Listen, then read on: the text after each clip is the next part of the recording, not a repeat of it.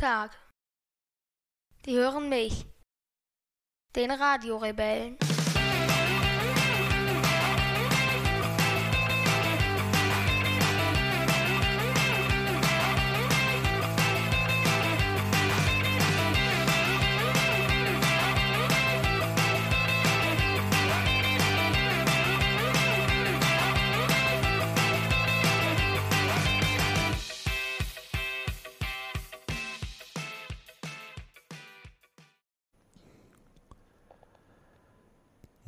9. Februar 18.18 Uhr. 18.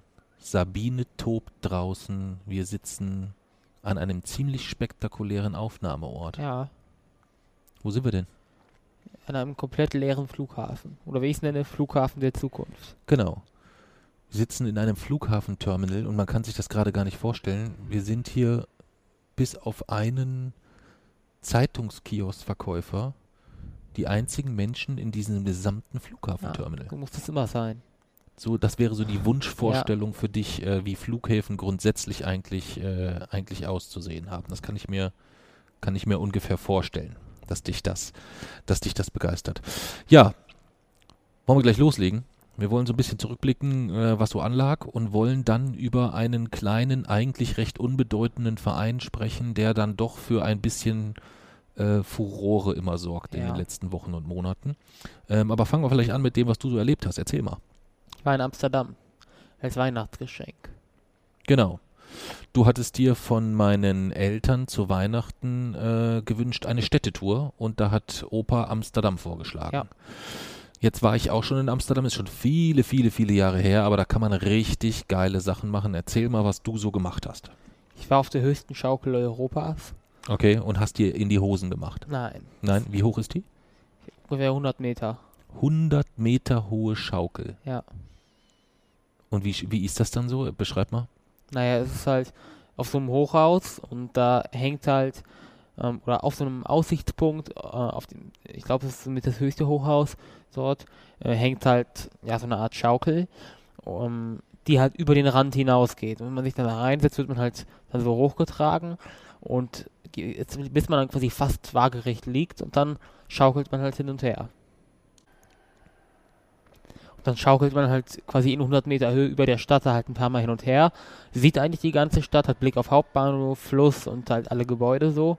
Und immer wenn es dann halt nach vorne geht, dann hält man halt irgendwie so ein bisschen automatisch die Luft an und es drückt dann halt auch so in den Sitz rein, weil das geht ziemlich schnell. Okay. Klingt, als wäre das etwas ganz nach Papsis Geschmack. Ja, Ja, da grinst er ganz dreckig. Ja.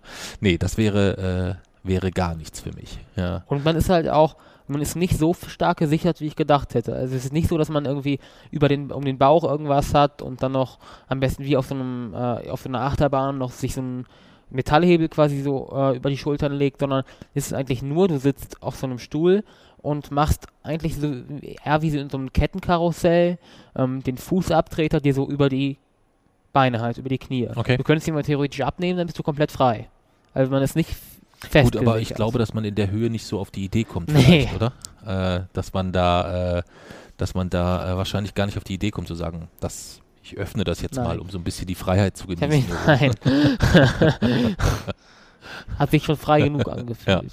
Wobei ich schmunzeln musste, eben gerade als du das so als das erste Ziel ähm, deines Erleb deiner Erlebnisse in Amsterdam und als erstes Ziel ähm, erwähnst du dann äh, die höchste Schaukel. Denn das passt ein wenig ähm, zu unserer Osteuropa-Tour damals. Ähm, wenn man sich all die Zielorte so denkt oder liest, dann gibt es so klassisch touristische Ziele, die haben dich gar nicht interessiert und du hast dir immer irgendwas Spektakuläres Ja. ange äh, ange angeschaut. Und ich glaube, wenn man jetzt 50 Leute fragen würde, äh, was waren so die drei coolsten Sachen, die du in Amsterdam erlebt hast, dann wären bei relativ wenigen wahrscheinlich die höchste Schaukel dabei. Ja. Ich wusste gar nicht, dass es die höchste Schaukel dort gibt. Ja, und das ist die höchste Europas oder Ja. was? Okay. Wahnsinn, Wahnsinn. Was hast du noch erlebt? Mm, Da war ich äh, bei so, so einer Art Lost Place, und die, der NDSM-Werft, heißt das, glaube ich. Das ist so ein, so ein altes verlassenes Hafengelände mit so einer Bohrinsel und da rosten halt so ganz viele alte Schiffe vor sich hin. In so Okay. großen Becken. Hättest du mal die Kamera mitgenommen, hä? Ja. Ja, wäre ganz cool gewesen. Hätte man bestimmt ganz, ganz, ganz tolle Man Aufnahmen. musste halt viel laufen, Mhm. weil man ist halt, oder das Hauptverkehrsmittel war halt eigentlich Metro und so Fähren, mhm. die halt so dort durch die Gegend fuhren und die meiste Zeit musste man halt mit der Fähre überall hinfahren und ja, man musste dann halt auch da hinfahren und Opa war nicht so begeistert, mhm. weil man musste halt laufen und er hat dann gesagt, das ist ja nur Schiffsschrott und so. ja, aber ich habe darauf bestanden. Ja gut, und es war dein Wochenende, da hat er dann nicht so viele, ja. so viele äh, Möglichkeiten gehabt, dem zu entkommen insgesamt. Aber das kann ich mir vorstellen, dass er da hellauf begeistert war. Ja. ja. Gucke ich mir hier den Schiffsschrott an. Ja. Okay, was habt ihr noch gemacht? Wir waren in Chinatown. Okay. Das ist ja, wo äh, die Niederlande Kolonialmacht waren, war es ja so, dass vor, oder vor allem im späten äh, ja, 19. Jahrhundert äh, war, kamen sehr viele Einwanderer aus China und die haben sich halt also ziemlich alle in einem Viertel niedergelassen. Und das ist halt diese Chinatown in Amsterdam. Und ja, da gibt es halt allgemein sehr viele, ja, in irgendeiner Form Geschäfte, wie in den meisten Chinatowns auch. Aber es gibt zum Beispiel auch so einen Tempel und so. Also es ist eigentlich ein ziemlich großes asiatisch geprägtes Stadtviertel in Amsterdam. Okay. Und ähm, also ich, ich warte immer noch eigentlich, ähm, ich erinnere mich noch sehr, sehr genau an das, was ich alles in Amsterdam erlebt habe äh, und warte eigentlich noch darauf, dass so das Highlight eigentlich kommt. Was hast du noch erlebt in Amsterdam? Das Highlight, ähm, Anne Frankhaus Mhm. Aber wir haben das, oder wir haben, hatten keine Tickets, weil da hätte man ja sogar noch, bevor ich das Geschenk bekommen hätte, dann hätte man ja die Tickets holen müssen, deswegen haben wir das nur so von außen gesehen. Mhm. Äh, also das Haus, wo sie sich quasi versteckt hat, weil ich habe ja auch das Tagebuch im Rahmen der Schule gelesen und so. Daher wollte ich das machen. Und das schmalste Haus Europas. Wie schmal ist das? Ein Meter. Ein Meter? Ja. Aber da wohnt niemand drin? Doch. Da wohnt jemand richtig drin? Ja. Im schmalsten Haus und das ist ein Meter schmal? Ja. Also ist die Fassade ist ein Meter. Es wird nach hinten ein bisschen breiter. Was heißt denn ein bisschen breiter? Ich weiß nicht genau. Ich stelle mir gerade vor, wie der seinen Kühlschrank da aufstellt. Den kann er ja gar nicht aufmachen. Oder? Hm, weiß nicht. Ja, drin also, waren wir nicht. Sowas musst du schon ein bisschen recherchieren dann im Detail. Ja, wenn ich, wenn ich, sonst kann ich mir das jetzt gar nicht vorstellen, wie das funktioniert. Single 7 das ist das schmalste Haus. Okay. Aber in, wenn man nach Amsterdam fährt, dann darf man eine Sache eigentlich gar nicht auslassen. Also, ja, ich warte noch, dass es kommt. Vielleicht, was hast du noch erlebt? Hm, wir waren, äh, waren auf so einer Grachtenfahrt mit so einem mhm. elektrischen Boot. Mhm. Sind wir einmal durch die Gegend gefahren und ähm, wir sind aus Spaß Metro gefahren. Wie aus Spaß? ich hatte, wollte einfach mal eine Metrolinie bis zur Endstation fahren in Amsterdam. Da war Opa wahrscheinlich auch ja. begeistert, oder? Dann sind wir halt auch noch ein paar, haben wir geguckt, welche, welche Haltestellen klingen gut und sind dann ausgestiegen und haben uns die mal angeguckt. Das war so, das ist wahrscheinlich so ein Wochenendausflug ganz nach dem Geschmack von Oma und Opa. Die werden sich beim nächsten Mal, werden die sich da wahrscheinlich äh, überlegen, ob sie nicht doch lieber dir was anderes schenken und sich auf diese, äh, auf diese Nummer. Wobei, ähm, das so klang, als hätte sie auch Spaß gehabt. Ja. Ja, also so haben sie es zumindest, äh, zumindest gesagt. Und für die ist das ja auch mal was anderes, weil es halt keine klassische Touri-Tour ist, wenn man mit dir unterwegs ist insgesamt. Dann haben die das ähm, auch mal mit allen drum und dran verlegt. Aber sonst hast du äh, nichts Spektakuläres irgendwie so erlebt, irgendwie so. Nee, wieso? Hm. Naja, ich erinnere mich, ähm, ähm, dass ich damals, ich war damals in dem Coffeeshop und habe dort äh, herausragenden Coffee bekommen. Ja. ja, das ist es. Ja. Es war, ich habe da, glaube ich, fast den ganzen Abend drin verbracht. Ja.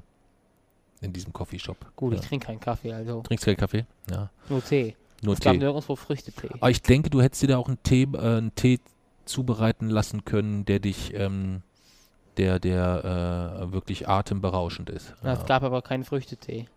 Nee, das ist aber Pflanzentee dann auf jeden Fall. Ja. Ah, du meinst Gras. Jetzt verstehe ich. Jetzt verstehst ja. du. Ja, aber, äh, Oma hat gesagt, ihr standet zumindest mal vor so einem, ja. äh, vor so einem Laden, weil ich hatte, ähm, ich hatte Oma zwei oder drei Tage bevor ihr losgefahren seid, habe ich sie angerufen, habe gesagt, Mensch, hast du was zu schreiben?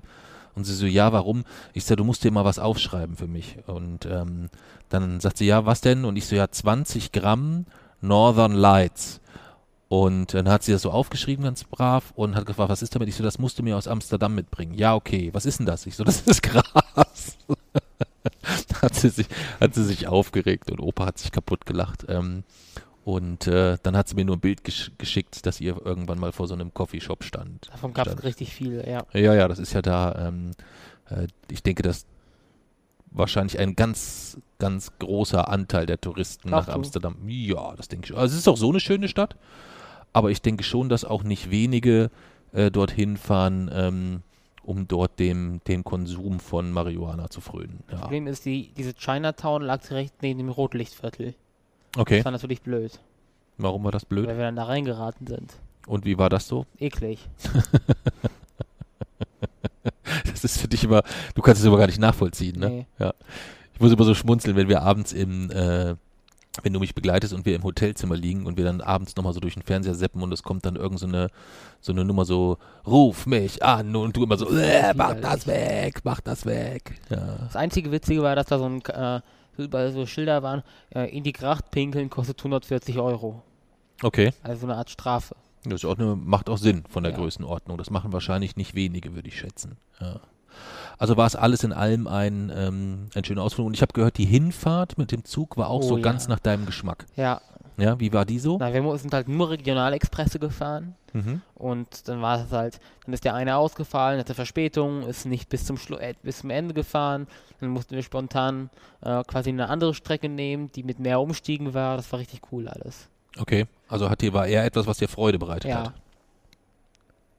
Dann neun Stunden sind wir gefahren, glaube ich, insgesamt dann. Boah, das kann ich mir vorstellen, dass Öhmchen dann schon einen ziemlichen Hals hatte, bevor ihr überhaupt schon angekommen seid. Ja, Ich fand's gut. das glaube ich. Ja, wir waren an dem Wochenende, das war relativ unspektakulär. Mami und Lani haben mich ähm, zur Arbeit begleitet, die waren dann den ganzen Tag in München unterwegs. Ähm, ich habe gearbeitet, aber wir haben dann den Sonntag haben wir dann genutzt und waren zusammen äh, ein paar Stunden in den äh, Bavaria Filmstudios. Hm. Ja, also und haben uns dann äh, die Kulissen von verschiedenen Filmen angeschaut und ähm, ein bisschen was über äh, wie Filme gemacht werden, äh, worauf man da achten muss. Haben so ein Greenscreen gesehen, wie das dann so funktioniert, wenn dann da irgendwelche äh, Bilder digital ähm, dahinter gepackt werden und so weiter. Ähm, das war auch schön, wobei es am krassesten war, wie unglaublich schnell die Zeit darum ging. Also wir waren da und irgendwie habe ich so gedacht, oh, das müssen wir drei Stunden sollen wir hier verbringen, wie soll das funktionieren? Und das ging dann auch echt ganz schön schnell rum, die Zeit. Ja. Und äh, Lani hat es mega, mega, mega gut gefallen. Sie saß dann auf Fuchur, dem Drachen. Ja, Ähm, die Mami nennt den ja immer Fufu. Ja. wir haben da den, den Sonntagabend, nee, den Montag, als wir nach Hause gekommen sind, den äh, relativ spät noch den Film geguckt zusammen, also die unendliche Geschichte. Und ähm, Mami dachte immer, der Drachen heißt Fufu. Ja, am die Anfang. unendliche Ja, Geschichte. ja kannst Ja. dich da noch dran erinnern? Ja, Ja. Was ich nicht wusste, dass es davon einen zweiten Teil gibt. ja. Das wusste ich überhaupt nicht. Das war mir völlig, äh, völlig unklar. Ja, das war mir völlig unklar. Das wusste ich wirklich nicht. Ja, wenn ich draußen so höre, wie Sabine tobt, bin ich ein wenig am überlegen, ob wir hier heute überhaupt noch wegkommen aus diesem Flughafen. Ich kann auch Ja. nicht schlafen. Ob unser Bus Und wir hier. fahren doch morgen sowieso wieder weg. Also können wir dann einfach gleich hier warten und dann mit dem nächsten Bus morgen wieder nach Kassel zurückfahren. Auch so eine Dusche würde mir, glaube ich, schon ganz gut tun heute Abend. Ähm, Ja, ja, ist entspannt. Und jetzt so eine Nacht hier im Flughafenterminal habe ich jetzt auch nur so begrenzt Lust zu, ich muss sehe ich das sagen. entspannt. Das weiß ich, das weiß ich, dass du das entspannt siehst. Ja, ja das waren so die, äh, die Erlebnisse, die wir getrennt voneinander hatten. Ähm, und dann waren wir gemeinsam äh, jetzt am Freitag in Gelsenkirchen. Ja. Wie war das denn? Was hast du da erlebt? Was war da so los? Erzähl davon mal ein bisschen. Gelsenkirchen, das war ja, oder eigentlich ist ja offiziell ist unsere Lesereise vorbei, Mhm. aber wir waren halt dennoch noch in Gelsenkirchen. mhm. Ähm, ich finde, es wurde ein bisschen wenige Fragen gestellt. Also es gab eine recht kurze Fragerunde und allgemein finde ich, war die Lesung irgendwie ein bisschen kurz. Sie ging knapp über drei Stunden. Ja, Ja, und das war dir ein bisschen kurz. ja. Okay, Weil die meisten Lesungen gehen ja irgendwie dreieinhalb, drei, drei Viertel, vier. Ja. genau.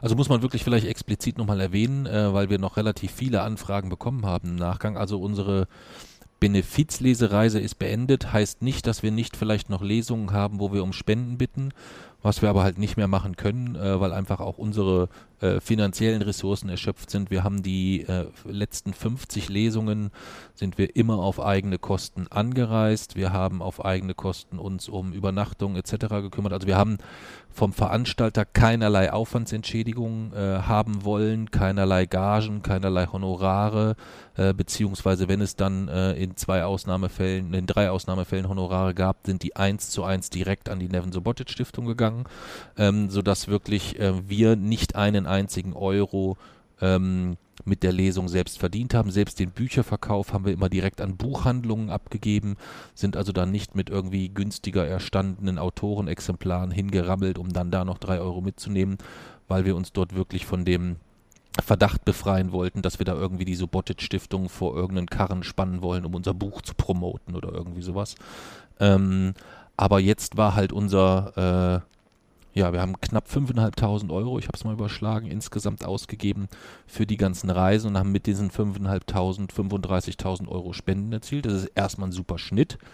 Ähm, würde mir wünschen, wir hätten jetzt nochmal so eben 5.500 zur Verfügung, um dann nochmal auf die 70 zu gehen oder so. Aber das schaffen werden wir so, so auf diesem ja. Weg nicht machen können. Aber werden wir. Ähm, ja, aber äh, nicht, mehr, nicht mehr so, dass wir da nochmal 5.500 Euro einsetzen können, sodass wir gesagt haben, nee, ist eigentlich erstmal vorbei. Aber ähm, wenn es Anfragen gibt, bieten wir das an und sagen, hey, ähm, wir bekommen ein Honorar, ähm, ein Honorar in Höhe von 450 Euro. Das ist das, was wir jetzt einheitlich festgelegt haben. Dafür kommen wir an jeden Ort, wo auch immer hin, mit Fahrtkosten, Hotel hin und zurück und es bleibt auch noch ein bisschen was für uns übrig, um gegebenenfalls unsere Portokasse dort auch wieder für die ein oder andere Aktion aufzufüllen. Also das nur so ein bisschen als, äh, als Hintergrund, ähm, nicht, dass da irgendwo mal was missverstanden wird. Das möchte ich möglichst transparent halten. Und da war jetzt die Lesung auf Schalke. Die erste ähm, cool, im, im, im, im Presseraum äh, von Schalke 04 war jetzt die erste Lesung äh, organisiert von Schalke Hilft und vom Schalker Fanprojekt mit Unterstützung von Schalke 04 selbst. Die erste Lesung, wo wir quasi A ein Honorar bekommen haben, die dann quasi das Angebot bekommen zu sagen, hey, wir kommen, wir lesen, wir sind quasi dann wie gebucht das heißt, wir müssen dort nicht um Spenden bitten. Wenn wir es machen dürfen, freuen wir uns trotzdem. Und das haben wir äh, in dem Fall auch machen dürfen, ähm, was mich besonders gefreut hat, weil ja Neven Subotic für Schalker oder aus Schalker Blickwinkeln eigentlich eine dunkle Vergangenheit hat, mhm. äh, eine, eine schwarz-gelbe Vergangenheit. Und die sofort gesagt haben, also dass bei, äh, bei aller Rivalität, äh, bei so einer guten Sache, dass dann überhaupt kein Otto mehr spielt. Und sie, wir dort sehr, sehr gerne um Spenden bitten dürfen und haben immerhin nochmal 504 Euro von dort mitgebracht, ja. äh, die Anfang nächste Woche äh, noch auf das Spendenkonto überwiesen werden. Und die Lesung musste, äh, wie man das von erfolgreichen feine Sahne-Konzerten äh, kennt, dass man irgendwie erst irgendwo gebucht ist und dann gibt es so viel Nachfrage, dann wird man hochverlegt in die nächstgrößere Halle. Und das hatten wir jetzt auch das erste Mal. Ja. Hochverlegt quasi vom Vereinsmuseum in den äh, Pressekonferenzraum ähm, weil die Nachfrage dann doch recht, recht groß war. Das war cool. Leute. Ja, aber es ist trotzdem äh, für einen, äh, für einen Freitagabend, äh, wir sind halt jetzt nicht feine Sahne, ne? das muss man halt auch mal einfach äh, nüchtern berücksichtigen. Ähm, ist das dann doch etwas, wo ich sage, wow, ähm, das ist durchaus interessant. Weißt du, was wir nachher mal machen? Was? So ganz am Schluss machen wir das aber, damit äh, niemand einen Hörsturz kriegt wir gehen mal mit dem Podcast-Equipment nach draußen vor die Tür und lassen mal Sabine so ihre Wirkung entfalten. Das hört sich hier drinnen schon so spektakulär an. Ich denke, mit dem Windschutz äh, des Mikros dürfte davon nur ein Teil zu erfassen sein. Aber wenn ich jetzt sehe, wie da hinten diese, diese Schiebetüren so hin und ja. her wippen, dann glaube ich... Selbst, hier, selbst die Fenster vibrieren. Dann würde ich behaupten, da draußen ist ganz schön was los. Meine das ist Güte. im Februar auch nicht normal. Nee, nee. Zumal es ja dazu äh, so ein Sturm auch immer eine gewisse Milde braucht, oder? Ja. Oder gibt es, gibt es, äh, es gibt, glaube ich, in Deutschland keine Situation, dass es Stürme geben kann bei richtigen Minusgraden Nein. oder so, hast du mir mal erklärt. Nein, das ne? funktioniert nicht, weil Stürme brauchen warme Luft, die auf kalte Luft trifft. Und ähm, sowas ist zum Beispiel möglich in den Tropen oder so. Da kann es tatsächlich sein, dass es auch im Winter, also wenn es dort verhältnismäßig kalt wird, Stürme gibt, weil einfach Luft und Wasser unterschiedliche Trägheiten haben, Mhm. sodass dann dennoch noch warme auf kalte Luft treffen kann. Aber hier äh, in Deutschland hat der Klimawandel dort einfach nochmal eine besondere Rolle für die Entstehung von Stürmen, weil anders Stürme quasi gar nicht entstehen können, wirklich große. Mhm. Ähm, normalerweise kann es solche Stürme hier nicht geben, sondern sie kann es eben nur durch den Klimawandel geben, e- eben, eben nämlich durch extrem milde Winter. Und das hier, wir haben ja jetzt schon den wärmsten Januar aller Zeiten. Ja. Also, das Das ist glaube ich, jetzt schon der dritte der letzten vier Monate, wo es, äh, wo jeder oder jeder der Monate war, glaube ich, innerhalb der Ja. Top 3 oder Top 5 äh, in der Gesamtaufzeichnung. oder zeichnet sowas, sich ne? jetzt schon ab, dass 2020 wieder das neue wärmste Jahr wird. Mhm. Wahnsinn. Und wir haben gerade mal, äh, gerade mal Februar. Ja. Äh, lass uns ganz kurz aber noch über die, über die Lesung auf Schalke sprechen. Ähm, wie hast du es denn sonst insgesamt so empfunden? Also du hast gesagt, okay, Pressekonferenz und so, das Pressekonferenzraum, das hat dir gefallen. Es waren ein bisschen wenig Fragen. Wie hast du es sonst so empfunden insgesamt? Ja, ansonsten war es eigentlich, denke ich, recht erfolgreich. Ja. Das, die Wahlen oder die Abstimmungen gingen schnell. ja. Das Quiz wurde schnell beantwortet, obwohl da jemand schon angeantwortet hat, der schon vorher auf einer Lesung war. Genau. Also muss man vielleicht sagen, Jason stellt immer, es gibt immer zwei. Aber wir sagen jetzt nicht die Lösung hier im Podcast. Nein, wir sagen nicht die Lösung. Es gibt zwei Momente, wo sich jede, jedes Lesungspublikum so entweder so ein bisschen blamieren oder so ein bisschen ähm, erfolgreich darstellen kann. Das ist A einmal ähm, der Moment, wenn es um die Abstimmung geht, also wenn es gibt quasi eine notariell beglaubigte Abstimmung, welches Kapitel ich lesen, ich vorlesen darf. Da gibt es dann immer drei Kapitel zur Auswahl. Dann erklärt Jason die Abstimmungsregularien und ähm, dann muss das aber alles auch hundertprozentig funktionieren, weil wenn es da kleinste Unstimmigkeiten gibt, die Gesamtanzahl der Stimmen nicht passt oder sonstiges, dann muss diese Wahl annulliert und wiederholt werden. Und da gab es halt schon die ein oder andere Stadt, wo wir durchaus auch mal äh, ein Stündchen Ja. damit verbracht haben, Abstimmungen zu wiederholen und alle schon mega genervt waren, beziehungsweise auch ein innerlicher Druck bei dem einen oder anderen dann auch die, entstand. Ja. diejenigen, die sich nicht gemeldet haben, immer öffentlich zur Schau gestellt. Ja. ähm, und äh, der Druck dann tatsächlich, das wirklich krass zu beobachten war, dass Leute bei sowas Banalem dann wirklich doch so hochkonzentriert Ja. in, dieser, in diesem Lesungspublikum saßen und sagen, okay, wann muss ich meine Hand wie hoch rum, okay, ich darf nichts falsch machen, also sehr, sehr konzentriert. Das ist also ein Moment, wo viel schief gehen kann und dann gibt es am Schluss der Lesung nochmal ähm, eine Frage, die ich, nee, die Frage kann ich auch nicht stellen, sonst Nee. kann jemand Ja. äh, eine Frage, die Jason stellt, wo das Publikum quasi ähm, raten muss. Und dort geht es um einen, ein Land, das kann man sagen, das gesucht wird unter speziellen Kriterien. Und da ist es halt auch so, dass wir schon Lesungen hatten, dass dann äh, nach drei falsch genannten Ländern gibt Jason den ersten Tipp. Und da hatten wir auch schon welche, wo dann der erste sagt dann, oder einer von denen sagt dann äh, Peru oder äh, Venezuela oder irgendwie sowas. Und dann sagt Jason, das ist relativ nah dran. Holla, die Waldfee. Also die Fenster vibrieren richtig. Die gehen wirklich nach vorne und zurück. Heieiei. Ähm, und äh, du hast dann das eine Mal gesagt, als jemand gesagt hat, äh, Peru, ja, das ist ziemlich nah dran. Und dann hat der nächste gesagt, Schweden. Ja. Ja, das ist also schon auch ein Moment, wo man sich ähm, auch ein bisschen blamieren kann. Mhm. Ja, aber das hat auf Schalke sehr, sehr gut funktioniert. Ähm, was hat dir noch gefallen dort? Mm, Also klar, dass es im Pressekonferenzraum war, ähm, die schnellen, schnellen Abstimmungen und das mit der, obwohl die schnellen Abstimmungen haben mir gar nicht so gefallen. Da äh, hab, hätte ich es eigentlich auch ganz gut gefunden, wenn es so noch ein bisschen länger geht. Ähm, dass es im Stadion quasi selbst war und dass es dann natürlich dann doch relativ gut besucht war, verhältnismäßig mit 75 Leuten. Mhm. Ja, das hat mir auch gut gefallen. Und die, oder die, äh, jetzt nicht die Anzahl der Fragen, das fand ich waren zu wenige, aber so die Fragen, die gestellt wurden, fand ich gut. Ja, da waren einige, einige äh, clevere Fragen dabei. Vor allem auch erstaunlich, trotz 50 Lesungen jetzt oder 51 Lesungen, es kommen dann doch immer mal wieder Fragen, die wir tatsächlich Ja. vorher zuvor nie hatten. Ne? Also ähm, ganz, ganz, ganz, ganz häufig oder bei jeder Lesung kommen eigentlich immer so ein, zwei Fragen dazu. Klar, du hast auch manchmal so die Klassiker dabei, aber ähm, auch immer wieder Fragen, die wir vorher noch nicht ähm, in der Form hatten. Was Wirklich, Schalke nicht so gut gefallen hat, waren die vielen Anspielungen auf Kohlebergbau. Ja, das fand ich ganz amüsant, als du dann äh, äh, als jemand von dir ähm, eine Widmung haben wollte, äh, äh, Glück auf oder irgendwie sowas oder auf Kohle geboren oder irgendwie sowas, ich weiß nicht genau, und du sagst, nee, das mache ich nicht. ja, das will ich nicht, ja. Ähm, oder während der Lesung, als ähm, wir über das Thema gesprochen haben und äh, diese beiden gekreuzten, äh, diese beiden ja. gekreuzten Hämmer, äh, du so gesagt hast, es wäre doch wirklich ein gutes Zeichen, wenn Schalke die auflösen würde und stattdessen einfach äh, überall Windräder ja. abbilden würde. Ich glaube, ich meine, ich habe irgendwo mal einen Witz dazu gehört, ich glaube, es war in der Heute-Show äh, letztes Mal, wo die irgendwie gesagt haben, Glück auf, der Photovoltaik-Anlagenmechatroniker kommt. ich stelle mir das Lied gerade vor, ja. so wenn die, wenn die Schalker Nordkurve so am Anfang so, äh, so singt Glück.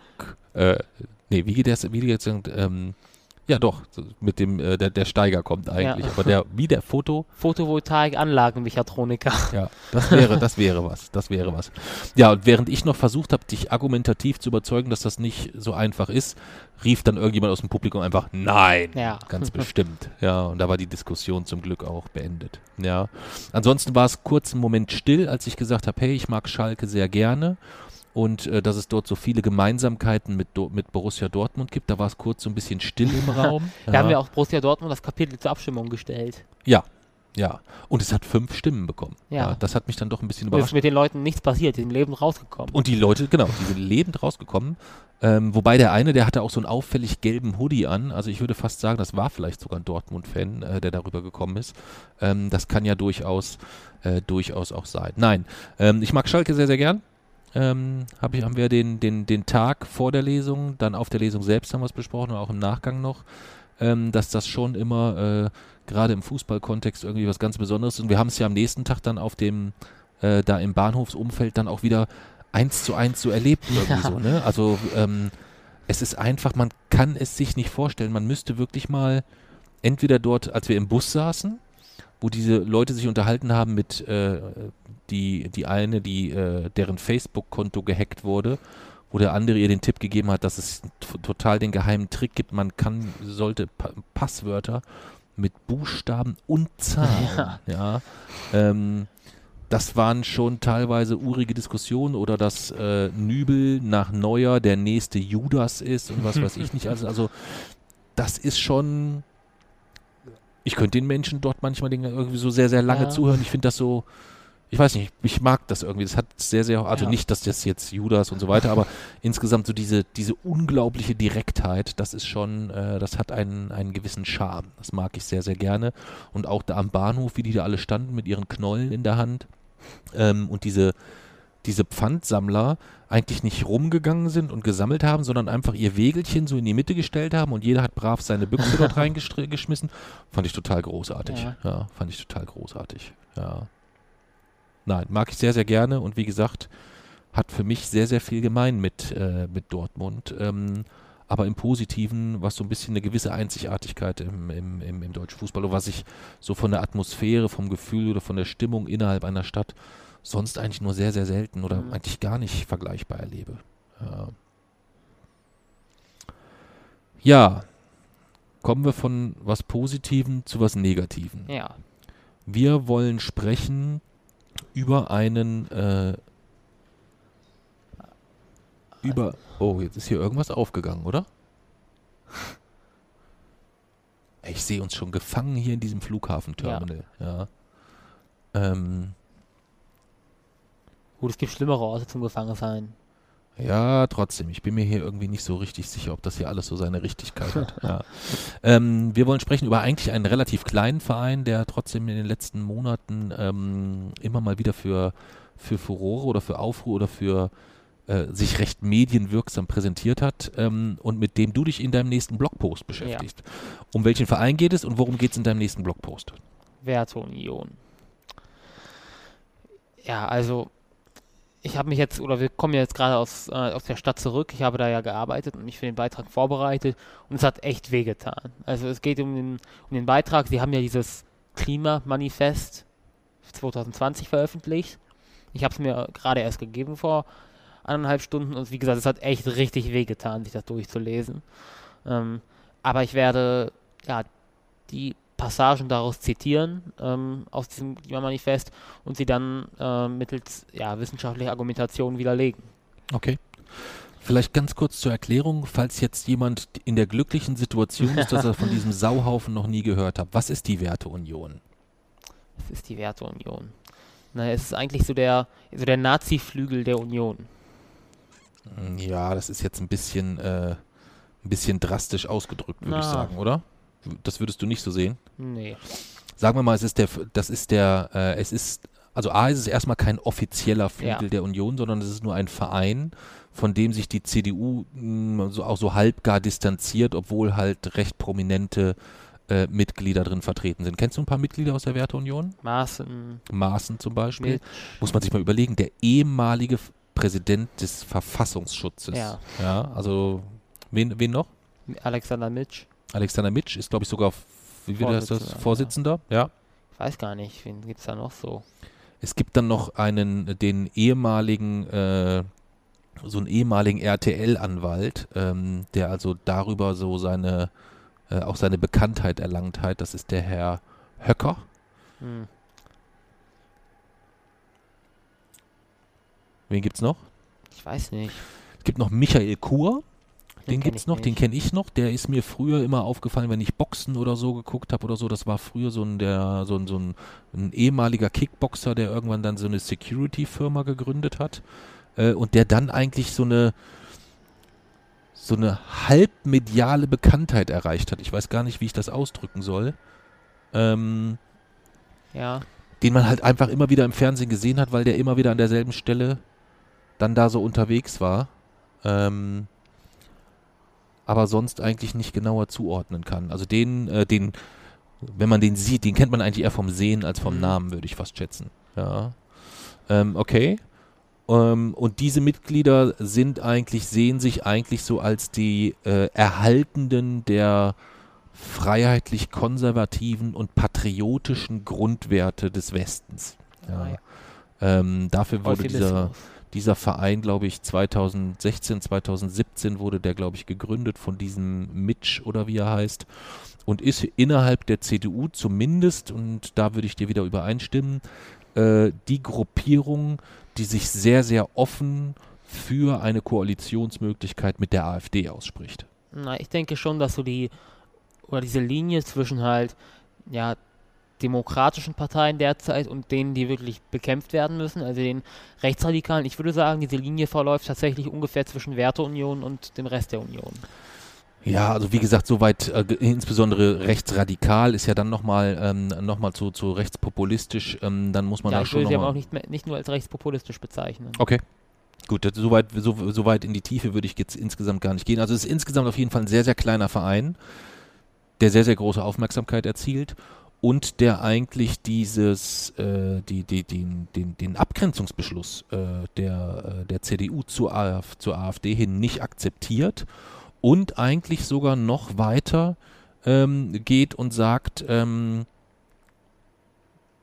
eigentlich mehr oder man, man liest von man liest und hört von denen mehr gegen äh, Angela Merkel zum Beispiel ja. als gegen die AfD. Ja. Ja.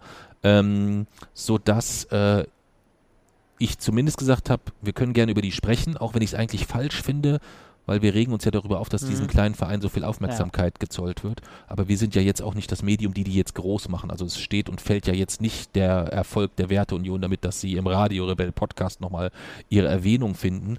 Aber ich fand es halt dahingehend spannend, weil ich schon auch glaube, dass das ähm, strategisch platzierter Verein ist insgesamt. Also dass ich sehe die Werteunion, viele belächeln die und sagen, ja, das ist so eine kleine Gruppe und so weiter. Ähm, man muss sich halt die Frage stellen, wenn man sich die Inhalte dieser Partei an, dieser Gruppierung anschaut, was könnte die Begründung sein dafür, dass die nicht in die AfD rüberwechseln? Das ist doch logisch. Was denn? Wenn die in der AfD wären, würde man deren dann würden die keine Aufmerksamkeit mehr mit ihren Argument, Argumenten ähm, ja, erregen. Das wäre dann halt AfD, von der AfD ist man das gewohnt und man, das würde deren, deren Argumente so ein bisschen leicht entwerten. Mhm. Aber wenn man jetzt bei einer Partei ist, wo viele sagen, das ist ja irgendwie die Mitte, die ist demokratisch, dann denken die Leute, okay, da muss ja irgendwas dran sein. Das kommt ja jetzt nicht von der AfD, sondern das kommt von der CDU. Und dann haben diese Argumente eine ganz andere Wertigkeit. Dann denken die Leute, okay, das sind ja Positionen der politischen Mitte quasi, die sind ja akzeptant, akzeptiert. Mhm. Absolut. Das ist einer der ganz, ganz großen äh, äh, Gründe oder einer der wichtigsten Gründe insgesamt. Es könnte aber noch einen zweiten Grund geben. Welchen denn? Es könnte ja sein, dass man versucht, mit der Werteunion innerhalb der CDU den Weg für eine Koalition mit der AfD freizuschießen. Ja. Letztendlich wäre es ja so, wenn man jetzt mal berücksichtigt, die AfD wird auch bei der nächsten Bundestagswahl irgendwas so 15 bis 20 ja. Prozent werden sie holen wahrscheinlich. Ja. Davon ist auszugehen. Die CDU wird, wenn es gut läuft, auch 15 bis 20, also für uns gut läuft, äh, auch nur 15 bis, ah, nein, also die werden schon noch über 20 Prozent ja. holen, aber äh, gemeinsam wäre es immer so, dass die beiden Parteien mit sehr, sehr hoher Wahrscheinlichkeit und der FDP würde sich da ja auch nicht lange zieren, also ein, ein Bündnis Gelb, Blau, Schwarz wäre weiterhin die Konstellation, die es am mit, höher, mit höchster Wahrscheinlichkeit ähm, zu einer zu einer Mehrheit, äh, wo es zu einer Mehrheit reichen würde. So, und ich glaube, dass die, der Auftrag der Werteunion der ist, die CDU-Basis und die CDU, das, das die kompletten CDU-Partei, äh, die komplette CDU-Parteiapparat von innen heraus freizuschießen für ein schwarz-blaues Bündnis. Hm. Das ist, das, da bin ich, bin ich fest von überzeugt, dass das der, der Ansatz ist. Also wenn ich als eigenes Parteimitglied mehr gegen gegen, gegen, gegen meine eigene Partei schieße und gleichzeitig den größten Feind in Anführungszeichen schütze oder versuche, ihn mhm. ins Boot zu holen, dann ist das schon, äh, schon problematisch. Ähm, ich habe da heute, heute Mittag, als, als wir entschieden haben, dass wir darüber sprechen, nur mal so kurz so ein bisschen geschaut. Und da habe ich zum Beispiel das hier gefunden, das, muss, das muss man sich mal überlegen. Die AfD ist derzeit die einzige Partei in Deutschland, die eine konsequente Beendigung der Massenimmigration und Grenzöffnung fordert. Die AfD vertritt damit eine für die Zukunft Deutschlands wichtige Position und darf nicht aus dem demokratischen Diskurs ausgeschlossen werden. Sie ist selbstverständlich koalitionsfähig und es ist selbstverständlich nicht ehrenrührig und darf auch keine Gefahr für die persönliche Sicherheit bedeuten, wenn Menschen sich für eine Arbeit in der AfD entscheiden. Das ist kein Werbetext von einer AfD-Seite, sondern es ist ein Text von der Seite Konrads Erben und Konrads Erben ist eine Seite, die ist angelegt von Alexander Mitsch.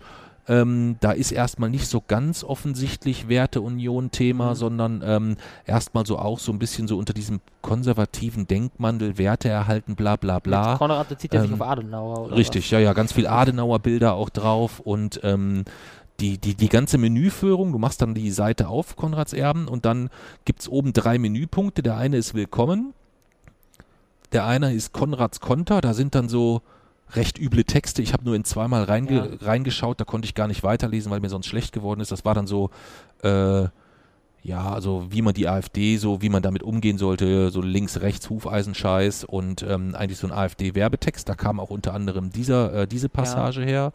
Und dann halt ähm, gibt es eine Seite, die heißt Willkommen und es gibt eine, da geht es nur um Flüchtlingspolitik. Und dann machst du die Seite auf und da werden einfach nur Straftaten von Flüchtlingen, mhm. äh, so ist so ein Counter, ähm, Kosten für Flüchtlinge, da ist auch so ein Counter. Das Ganze auch technisch total murksig gemacht, also weder responsiv auf der, auf der äh, Mobilansicht total grottig, total schlecht. Ähm, auch die Autoren, äh, die Autorennamen nicht immer korrekt genannt. Also ganz, ganz grottige Seite, aber definitiv äh, mit einer Gruppierung der Werteunion, die wahrscheinlich so ein bisschen so diese AfD-Taktik fahren. Also du kannst ja eigentlich, ob Fridays für Altersarmut, mhm. Fridays für Hubraum, äh, hier ist es jetzt Konrads Erben, also es ist so, dass du eigentlich 60, 70, 80, 90, was weiß ich, wie viele Gruppen es gibt, die sich einen unterschiedlichen Namen gegeben haben, unten in der Basis aber eigentlich es sehr, sehr viele ja. Verbindungen wieder gibt. Sowas, ja? Das halte ich schon für ein großes, großes Problem. Aber genau, deswegen sage ich ja auch, ich würde, also die AfD würde ich durchaus als recht extrem einordnen. Äh, und die Werteunion, meiner Meinung nach, die, die Werteunion würde ich jetzt nicht sofort als rechtsextrem oder rechtsextremistisch, aber zumindest rechtsradikal sind deren Inhalte schon. Also was ich, ich, wie gesagt, ich bin da in den Begrifflichkeiten äh, bin ich immer sehr, sehr, äh, bin ich sehr, sehr vorsichtig. Was mich schockiert hat, ähm, ist ein Bild, was ich auf der Werteunion, nicht auf der Werteunion, auf der Konrads-Erben-Seite ja. gefunden habe. Und zwar ist das ein, ein, Bild von Justitia, die auf dem äh, Grundgesetz steht Ja. und seitlich vom Grundgesetz ähm, wird, äh, äh, läuft quasi von der Seite, kommt eine, eine Hand mit einer Pistole rein und auf der Pistole steht Open Borders. Ho, ho, ho. Das ist jetzt eher etwas, wo ich sagen würde, wenn man jetzt das so das Bild so sieht mit der Überschrift dem deutschen Volke, dann ist das eher etwas, wo man sagt, ja, okay, das ist von irgendeiner rechtsradikalen Facebook-Seite. Nee, ist es nicht, ja. Ähm, und wenn man da so weiter, je tiefer man da reinbohrt und guckt, desto schlechter wird dann. Deswegen hatte ich dann auch gar keine Lust mehr, mich im Detail vorzubereiten. Ich muss das, das ist ja. Ähm, du musstest es für deinen, für deinen Blogbeitrag, auf den ich mich auch sehr freue. Aber ich hatte jetzt keine Lust, mehrere Stunden meiner Lebenszeit mit der Werteunion zu verbringen. Außer so viel herauszufinden, dass es definitiv, äh, auch wenn es nur ein Verein ist, ähm, meiner Meinung nach ein Verein ist mit einem klaren Auftrag, nämlich ähm, die, die, CD, die CDU-Mauer oder wie es äh, Lindner sagen würde, die, nee, Kemmerich sagen würde, den Brandschutzwall zur AfD oder was er da äh, für eine Begrifflichkeit genannt hat, ähm, diesen Weg frei zu schießen. Ja. Und ich glaube schon, dass wenn man auch schaut, wer, wie, wo, was, welche Verbindung, Werteunion ähm, mit Maßen und Co. und den ganzen Verstrickungen. Ähm, heute habe ich dann äh, von, von, von Friedrich eine, äh, äh, da hat er sich amüsiert zusammen mit Roland Tischi auf Twitter. Also wenn man so diese ganzen Verbindungen dort unten sieht, dann muss einem Angst und Bange werden. Weil wer nach äh, nach Lübcke, nach NSU, nach all den Drohbriefen aus der Polizei heraus und immer noch irgendwie äh, auf seiner Startseite die Aktion gegen den Linkstrend etc. unterstützt. Das ist dann schon auch, ähm, das, das, das hat ja nichts damit zu tun, dass die das nicht verstehen, ja. sondern das ist ja, dass die das nicht verstehen wollen, dass es eine bewusste, äh, eine bewusste Entscheidung ist insgesamt. Ja. Also theoretisch wäre es ja, äh, wäre ein Parteiausschlussverfahren ja denkbar, oder? Das weiß ich nicht. Vielleicht ist das aber auch zum Teil das, was die wollen, weil es dann auch wieder Aufmerksamkeit erzeugt. Da bin ich, da bin ich dann insgesamt zu wenig im Thema was, wie, wo. Dann kommt das Parteiausschlussverfahren nicht zustande, dann wird, dann stärkt sie das wieder oder so. Ja, weiß ich nicht. Das ist alles so ein bisschen, bisschen schwierig insgesamt. Ja, vermag ich nicht zu beurteilen. Da bin ich zu wenig, zu wenig im Thema. Ich halte es nur für einen gefährlich, ich halte es für insgesamt für einen gefährlichen Verein ähm, und äh, zudem für einen widerwärtigen Verein. Also Ja. wirklich, wirklich äh, nicht sonderlich divers. Also wenn man sich so die, die, die, die Teilnehmer anschaut, äh, alles Herren 50 plus. Ähm, aber okay, lassen wir, äh, lassen wir das stehen. Lass uns auf deinen Blogbeitrag kommen äh, oder ein bisschen auf den Blogbeitrag konzentrieren. Äh, du hast dir jetzt quasi das Klimamanifest zu Gemüte geführt. Ja, Ähm, natürlich, wie erwartet man es anders, sind natürlich auch noch alles Klimawandelleugner. Welch Zufall, ja, Ja. welch Zufall. Äh, so wie, äh, so wie Trump. Wir werden saubere Kohle haben. Wir Ja. werden die sauberste Kohle Ja, der. Welt verkaufen, ja, ähm, oder anwenden. Ähm, also es ist wirklich gruselig, wenn man überlegt, mit welchen Aussagen Leute überhaupt noch durchkommen. Ja. Und ich sage dir, wenn kein eine große Überraschung passiert, wird auch Trump wiedergewählt werden. Ich, das glaube ich ehrlich gesagt noch nicht. Ah, ja, Ich kann mir nicht vorstellen, dass das, was, Was, da wer ist denn, passiert, wer ist denn dein, wer ist denn aktuell dort dein Favorit? Sanders. Ah, weiß ich nicht. Zu farblos. Ja, aber Inhalte. Konkret, man verbindet ihn sofort Ja. mit konkreten Vorhaben. Hm, Ja, ich weiß halt nicht, ob das so viele interessiert. Das ist so ein bisschen meine Sorge. Ah, ja. Ich würde, ich bin da, äh, bin da, ich, ich finde den anderen, dessen Namen ich nicht aussprechen kann, finde ich ganz spannend. Basijik oder so. Ja, das Ja. finde ich ganz, ne, ne, wer finde ich einen spannenden Kandidaten. Ähm, und äh, bisher war es ja immer so, wer in Iowa siegt, äh, dass das insgesamt dann durchaus auch ein gutes, ein gutes Zeichen war. Ja, gut. Du hast ja also quasi das Klimamanifest zu Gemüte geführt, Komplett. komplett. Ähm, herzlichen Glückwunsch und mein Ja. Beileid. Und hast jetzt quasi dann einzelne Blöcke rausgenommen, um sie dann wissenschaftlich zu widerlegen Ja. oder zu belegen, dass das, was sie dort schreiben, Bullshit ist. Ja. Okay. Und äh, der Beitrag wird am Mittwoch erscheinen. Das heißt, Ja. heute haben wir Sonntag. Die Podcast-Folge erscheint wahrscheinlich Montag oder Dienstag. Dieses das Leid heißt, muss ich ähm, auszahlen, was ich auf mich genommen habe. Genau. Das muss richtig oft. ähm, das heißt, äh, da kann man genau dann nachlesen, was so im Klimamanifest der Werteunion, dann braucht ihr euch den Scheiß nicht geben äh, und euch anwidern und anekeln lassen, sondern ihr könnt einfach gleich lesen, warum und wieso und weshalb das Unsinn ist.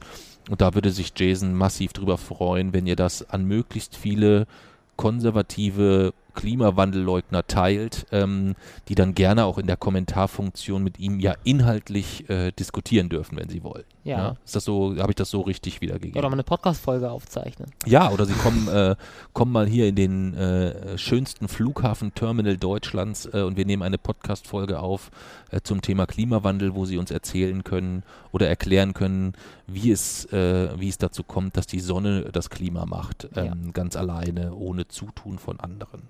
Ja. Was haben wir noch? Haben wir noch was? Ich glaube, wir sind schon durch, du. Ja.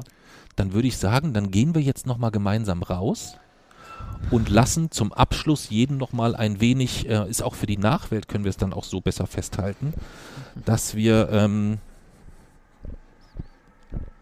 jedem Podcast-Hörer nicht nur unseren wunderbaren Aufnahmeraum nochmal zeigen, sondern wir auch nochmal live ein wenig über Sabine berichten können. Wobei es schon ruhiger geworden ist, glaube ich, oder? Nein. Ah, ein bisschen ruhiger ist es schon, oder? Jetzt kann man hier wahrscheinlich gar nichts mehr hören. Ich glaube, wir gehen lieber wieder rein.